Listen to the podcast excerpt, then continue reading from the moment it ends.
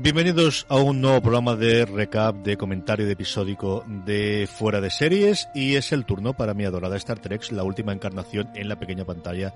Este track de Discovery sin Discovery por ahora. Vamos a empezar hablando de eso mismo. Marina, ¿cómo estamos? Muy bien, CJ, ¿qué tal?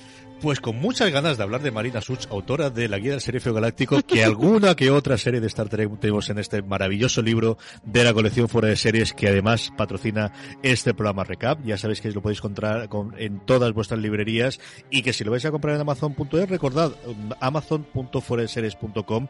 De esa forma a vosotros os costará exactamente lo mismo y a nosotros Amazon una pequeña comisión nos pagará para seguir haciendo más y mejores cosas en Amazon. Por cierto, el enlace de afiliado lo podéis utilizar para comprar cualquier cosa. No solo el libro de Marina, que tenéis que hacer sí o sí, sino para cualquier cosa, recordad amazon.fueradeseries.com. También recordaros la newsletter de Fuera de Series de lunes a viernes para estar informados de las mejores noticias de series, Introducís vuestro correo electrónico y todas las mañanas llegará la mejor selección por la redacción de Fuera de Series de las noticias de cada día. Discovery sin Discovery, eh, spoilers a, saco, es decir, este, mm, ya sabes cómo funcionan los recaps, vamos a hablar de los dos primeros episodios de la última serie de Star Trek, la primera serie de Star Trek desde que terminó Enterprise en el 2005, así que hemos estado un poquito de tiempo y tres películas intermedias sin eh, hablar de la Federación de los Klingons y de poquito más, porque esto es lo que sabemos hasta ahora de la nueva temporada dos episodios que es una película previa, realmente, ¿no, Marina? Sí, es un, es un prólogo. Estos dos capítulos son prólogo para lo que luego quieran contar de, de, la, de la nave Discovery, básicamente. Sí, es, es un poco así. Yo creo que eh, eh, lo comentaba con alguien comparándolo con la miniserie de Battlestar Galáctica, aunque es verdad que luego el, el, primer episodio ya regular de Galáctica no era un segundo piloto, porque si tú no habías visto la miniserie no te enterabas de nada de lo que estaba pasando pero es un poco en ese, en ese estilo de te estamos contando toda la historia previa de Michael Burnham antes de llegar a la Discovery de no segundo piloto, pero una maravilla de episodio ese del tiempo que entre salto y salto de los Cylon cuando los perseguían. ¿eh? Ese era una pasada de episodio. De los mejores que creo que tuvo el, la serie. Mira que tuvo episodios buenos, pero es uno que te daba una impresión inicial. Veremos el tercer episodio es capaz de tenernos eso, además con la entrada de, bueno, del, del nuevo capital eh, con mi queridísimo Isaacs. Eh, hablaremos de eso desde luego cuando nos toque. Podemos hablar un poquito de, de, la composición. Además, Marina tiene un artículo muy chulo en Fuera de Series hablando de toda la problemática que ha tenido eh, eh, la serie y comparándolo con otras series que posteriormente han tenido éxito. Una serie, este Star Trek eh, Discovery, que es en Estados Unidos la punta de lanza de un nuevo servicio y otro más. ¿Quién no tiene un servicio de streaming a día de hoy? San Marina y yo estamos por montarlo ya porque debemos ser los únicos en la civilización occidental que no lo tenemos. De, de CBS, CBS All Access que este iba a ser su lanzamiento, que se ha retrasado constantemente, que tuvo que lanzarse, yo creo, sin ningún tipo de bombo, con esa, por otro lado, muy buena serie que es The Good Fight, a mi modo de ver. Yo creo que es una serie maravillosa de la que se ha comentado muy poco precisamente por, por el formato de estrenarlo allí. Pero que evidentemente si había un book insignia, este era este Star Trek, con todos esos problemas, con la creación, con la salida de Brian Fuller, eh, con eh, estos cambios de, de última hora, ¿Cómo te acercaste tú a la serie? ¿Cuánto miedo tenías antes de ver el primer episodio, Marina? Más que miedo, yo tenía, tenía como cierto, como cierta distancia, ¿no? Sobre todo por eso, porque haya habido mucho retraso. Es verdad que al parecer uno de los últimos retrasos tenían parte de la culpa la tenía que la protagonista de, de Star Trek Discovery, Soniqua Martin Green, estaba en The Walking Dead y hasta que su personaje no muriera en The Walking Dead no podía incorporarse al rodaje. Eh, pero era más con cierta distancia, un poco en plan de, bueno, hay, tantas, tantas historias de que ha habido problemas, se va Brian Fuller, de que va con muchos retrasos, que es como, bueno, vamos a tomárnoslo con distancia, a ver qué tal, y ya veremos a ver. Y yo creo que probablemente esa actitud luego ha contribuido a que una vez que vi los dos episodios, como que la sorpresa fue tan grata de oye, esto está mucho mejor de lo que yo pensaba, que probablemente eso también ha, terminado influyendo un poco en la manera en la que yo he visto el arranque de la serie. Yo le tenía un pánico. Yo confieso que el fichaje de Fuller fue de estos momentos de tormenta perfecta de decir, leche, no podían haberlo hecho mejor. La marcha de Fuller fue, se nos cae esto con todo el equipo.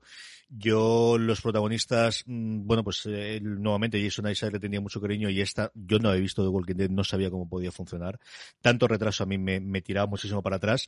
Sí le salvaba el hecho de que sabía que al menos estos dos o tres primeros episodios iban a venir, no les había dado tiempo a cambiar nada y para bien o para mal iba a ser la visión de Fuller que a mí me extrañaría que, que no me fuese a gustar, que por otro lado mm, sabía que CBS aquí había soltado pasta como si no costase eh, nivel, no nivel Juego de Tronos, pero sí el escalón inferior, y eso lo tenía bastante claro. Y luego había otra cosa que me tiraba bastante para atrás, que era el hecho de que no habían permitido screeners o que no habían pasado screeners a los, a los eh, críticos americanos, que los habían llevado al cine. Dicen, bueno, pues era por los efectos especiales y por lo que sea, pero sobre todo el que les pusiesen el embargo a la, a la emisión posterior del episodio, que no es algo que sea habitual en Estados Unidos. O sea, quitando eh, cosas eh, locas como Juego de Tronos que ya directamente no permiten a la crítica de los episodios antes o, los buenos tiempos de Weiner de que le decía una retail a los críticos de que no podían hablar hasta después del episodio, lo normal es que prácticamente en todos los casos le pasasen como así ha sido los tres primeros episodios, en este caso un cine, pero que les permitiesen hablar antes precisamente por crear ese hype y que de la gente fuese a ver el primer episodio y se suscribiese al servicio. Y yo estoy con Marina, yo me encontré con una gratísima sorpresa, con todos los parones que he tenido que hacer, alguna parte la he podido ver en pantalla más grande y otra en pantalla más pequeña, pero es de los que tengo ganas de tener un poquito de tranquilidad en mi casa algún este fin de semana y poder volver a ver los dos episodios que, insisto nuevamente, yo creo que es una película precuela o prólogo, si queremos así, a las andanzas de la Discovery que veremos a partir del tercer episodio. Em, vamos, yo creo por los protagonistas y con la trama. Y, y, yo quiero hablar primero de la protagonista porque de verdad, Marina, ha nacido una estrella. ¿eh? De estas personas yo no sé cómo lo harían de Walking Dead, hija mía, pero aquí dices, sí, es capaz de llevar la serie adelante esta mujer.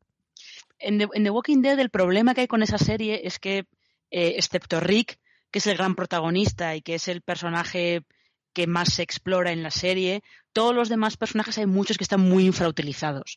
Y en el caso de Sasha, que era el personaje que interpretaba Sonico a Martin Green, es un personaje muy infrautilizado. Ha tenido, tuvo algún momento en el que parecía que le iban a dar un poco más de cancha, pero siempre era un poco en relación a tengo una relación con una determinada persona y esa persona muere y yo lo llevo mal eh, intentando asumir esa pérdida y siempre iba un poco por ese lado. Entonces, eh, realmente Star Trek Discovery es como el descubrimiento de esta mujer podía dar mucho más de sí en The Walking Dead. Ellos nunca lo, no, nunca lo supieron ver porque su personaje era muy secundario, básicamente. Y aquí, desde luego, eh, está perfectamente capacitada para llevar toda la serie sobre sus hombros sin ningún problema. Yo creo que esta está espectacular en un personaje de estas cosas que dicen, es lo más sencillo del mundo, si es un vulcaniano, saben hacer esto desde hace 50 años, pero que hayan conseguido un personaje original siendo vulcaniano y siendo hijo de Sarek 50 años después, yo de verdad me sigo haciendo cruces cada vez. No, no puede ser, Marina, ¿cómo lo han hecho también estos tíos? No, no, es que realmente es, difícil porque es un personaje que es, ella es humana, pero se cría con los vulcanianos, entonces tiene como que integrar eh, tiene que integrar el lado de la lógica de los vulcanianos y de represión de las emociones y tal, y luego de vez en cuando que se note que es humana, ¿no? Que se note que tiene, que a veces hay momentos en los que realmente se deja llevar por las emociones aunque ella no quiera. Y creo que ella lo, lo integra muy bien, es como una especie de mezcla entre Kirk y Spock que me parece que está muy lograda.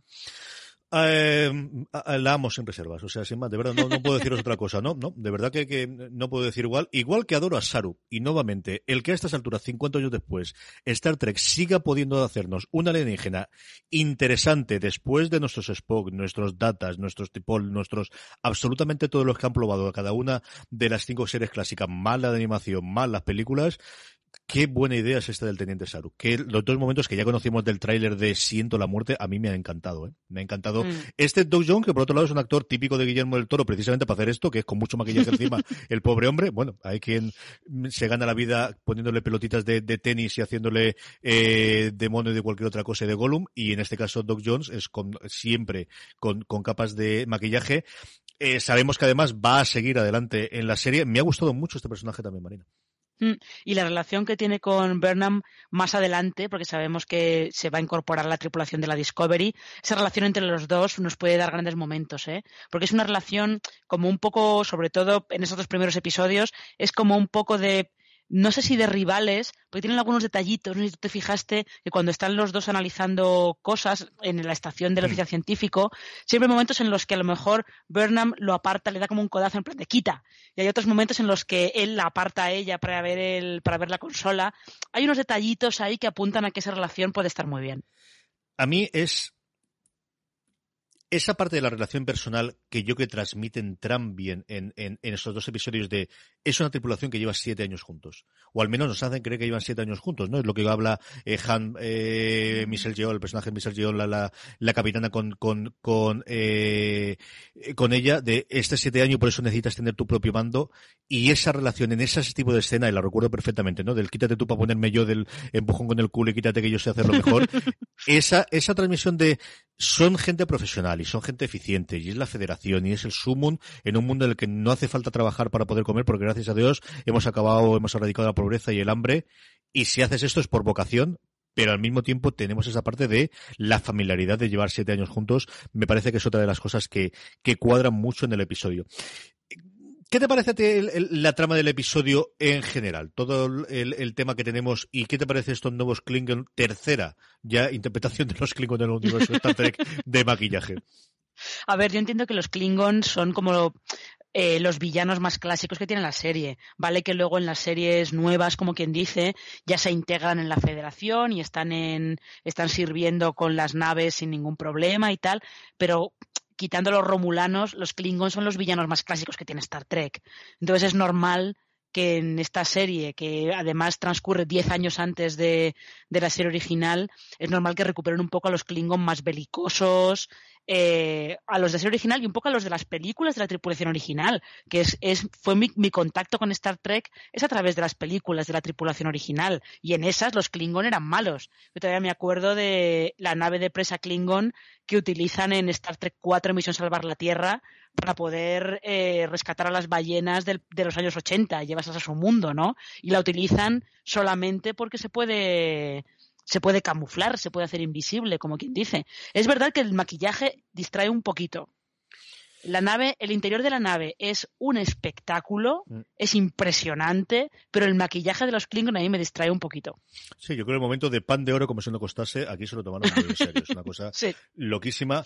Eh, yo creo que eh, aquí han sobrevalorado la capacidad que tenemos la gente de leer subtítulos para entender, o de entender el Klingon una de dos, ¿no? Yo creo que los discursos, y mira que a mí, yo veo todo con subtítulos, pero aquí había momentos de, pesadito, de declamación, declamación. Yo creo que es una de las cosas que a mí me me costaron, y mira que, que, me gustó en general mucho los dos episodios, pero ahí creo que uno o dos discursos más breves o haber eliminado un par no hubiese estado de más. ¿eh?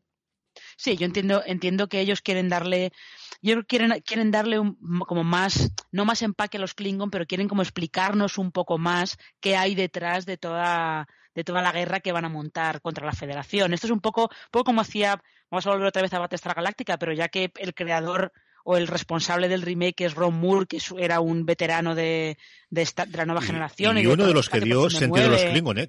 eh mm, Moore escribió alguno de los mejores episodios que hay sobre, sobre el trasfondo y la, la historia de Klingon. Eh, desde luego, en, eh, yo creo, no me acuerdo si en la nueva generación, pero desde luego en, en Babylon 5 si él estaba en la nueva generación o no. Pero en Babylon 5, en Babylon 5 digo yo, madre mía, en Espacio Profundo 9. Espacio Profundo 9. Tenía alguno de los mejores episodios sobre el trasfondo del, del, de la historia Klingon con, que yo haya visto, desde luego. Y es que aquí eh, parece como que ellos están intentando hacer un poco lo mismo que hacía Galáctica con los Cylons, que te enseñaban mucho cómo funcionaban, para que tú comprendieras cómo eran. De hecho, la, banda, o sea, la banda sonora cuando se van a la nave Klingon, ahí me recordaba mucho a la de Battlestar. Eh, que no sé si es una cosa que ellos tienen consciente ahí o es simplemente que pensaban que, bueno, eh, si tenemos la guerra entre la Federación y los Klingon, a los Klingon hay que también construirlos como personajes más allá de un enemigo sin un rostro, ¿no? Para que sea una cosa interesante, simplemente.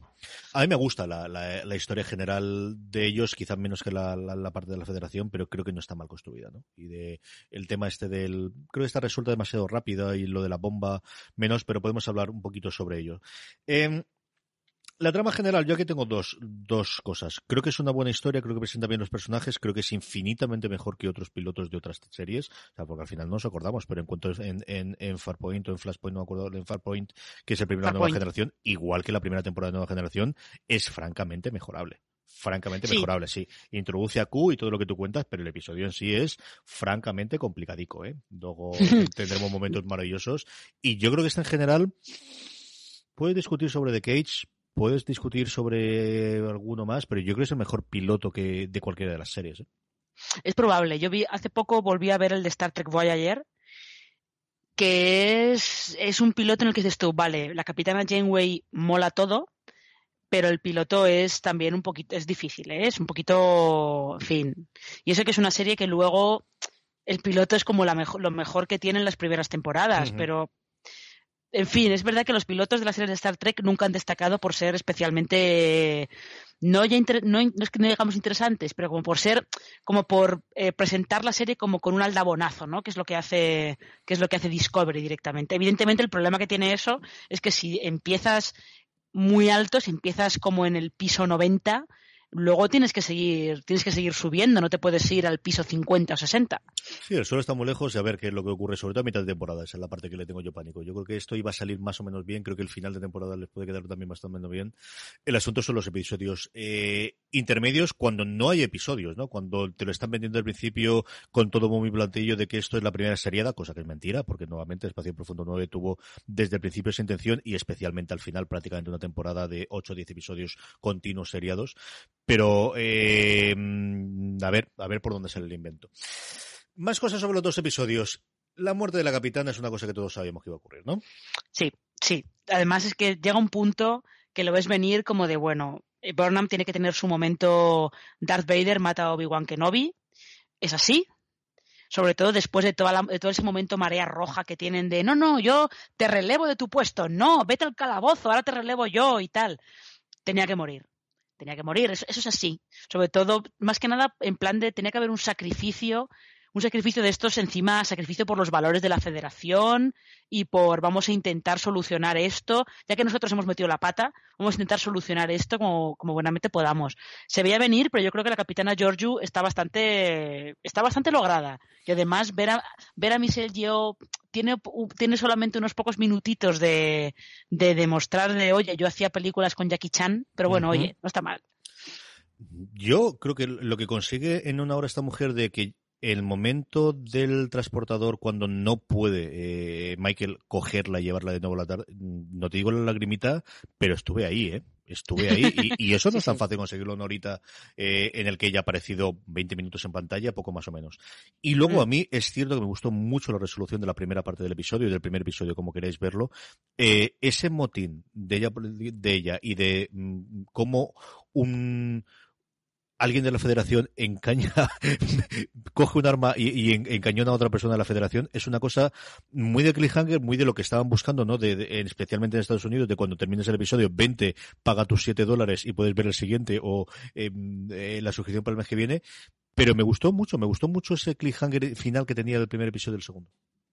Es que yo creo que está, está muy bien, sobre todo está, está muy bien eh, como gancho para que la gente se fuera a CBS o Access a seguir viéndolo, porque el primer episodio se emitió en, CBS, en la cadena en abierto normal y corriente. Pero además está bien porque también ellos te permiten construir el universo como diciéndole, esto es Star Trek, pero vamos a intentar meter cosas que no eran tan habituales en las series de Star Trek. Acuérdate que era muy habitual, por ejemplo, eh, leer a Ron Moore o incluso a otros guionistas de, sobre todo de Espacio Profundo 9, que se quejaban mucho al principio de que ellos intentaban meter como tramas un poco más oscuras y como dilemas éticos un poco más un poco más serios al principio de la serie y no podían porque los jefes les decían, no, no, es que los, los principios de Roddenberry dictan que esto no puede ser. O como ya, pero es que si no hay conflicto no hay drama y no hay interés como que parece que Discovery va a ir un poco. La sensación de que va a ser todo lo que Espacio Profundo 9 no pudo ser. Sí, yo creo que Espacio también cambió a lo largo del tiempo. Se fueron parte de los productores ejecutivos que venían de la antigua guardia de, la nueva generación y les permitieron más, entendiendo que se metía en sindicación por las tardes con el tipo de protagonistas que tenían y que evidentemente venían muy marcados. ¿no? Yo creo que esa tendencia. Esa tendencia de esto no es Mr. Trek, no es Star Trek, tu padre, es una cosa con la que vamos a convivir siempre y yo creo que a día de hoy no hay un canon tan clarísimo, ¿no? Y, va cambiando. Y Voyager quizás tiene menos, pero Enterprise tiene sus momentos duros y luego desde luego si te vas a las pelis más todavía, ¿no? Yo creo que es una serie de Star Trek para el 2017. Yo creo que esa es la otra cosa que, tenemos que tener en cuenta de este es un Star Trek post Babylon 5, post eh, especialmente Battlestar Galáctica, eh, en el cual sí podemos seguir teniendo los, los mismos eh, ventajas de la federación o, seguir creyendo las creencias de, de, la federación tal y como bueno pues eh, vienen introducida por, por, por, por el Star Trek clásico pero yo creo que también tenemos que hacer este tipo de preguntas, ¿no? Y al final Star Trek sale en un momento en el que había una agenda, una agenda social diferente de la que tenemos en el 2017 y sale como respuesta a esa agenda social. Y es normal que eso también se vaya modificando. Y ha sido parte del credo de Star Trek siempre, ¿no? De, al final mm. ser una serie entretenida, divertida, inteligente y que también nos sirve para reflexionar la realidad del día a día y eso ha sido siempre una de las sellas de identidad de, la ciencia ficción en general y en concreto de Star Trek, ¿no? Sí, y además eh, yo creo que con todo el discurso de Tekufma, el líder este Klingon, eh, se pueden encontrar una, cantidad de paralelismos a líderes actuales tipo Donald Trump, eh, Kim Jong-un. Hay un montón de paralelismos con noticias de actualidad que yo creo que son bastante, bastante notables. Lo que yo tengo curiosidad es por ver cómo va a continuar luego eh, Discovery, porque también hay que tener en cuenta que estas sagas que han estado un montón de tiempo como muy ancladas en una, en una fórmula ya definida, a veces les cuesta salirse de la fórmula aunque sea un poquito. Porque yo, por ejemplo, me estaba acordando viendo Star Trek Discovery, me estaba acordando de Stargate Universe, que fue aquella, aquella serie que intentaron hacer un poco más oscura, entre comillas, con la saga Stargate que no les terminó de funcionar nunca. De hecho, yo creo que el mejor capítulo que tienen es uno completamente autoconclusivo, que no tiene nada que ver con la trama que están contando en la serie, que además es un bucle temporal, eh, y el resto de la serie, como nunca terminaron de encontrar la manera de encajar los principios de Stargate con lo que con lo que ellos pretendían hacer de llevar la serie hacia un lado un poco más adulto entre comillas o una cosa un poco más actual entonces, yo sí que creo, como tú dices, que esta Discovery es Star Trek para el siglo XXI, porque también tiene en cuenta que ha habido tres películas en cine que, aunque estén en una línea temporal distinta, alternativa, visualmente, por ejemplo, tienen muchas, muchas deudas de, de la trilogía que lanzó JJ Abrams. Sí, es, indudable. No sabemos si seguirá el resto de los episodios o no, pero vamos, aquí lens flare de este tenemos, a, es decir, como el pan de oro de los Klingon, ¿eh? por todos los lados. O sea, es una cosa absolutamente exagerada.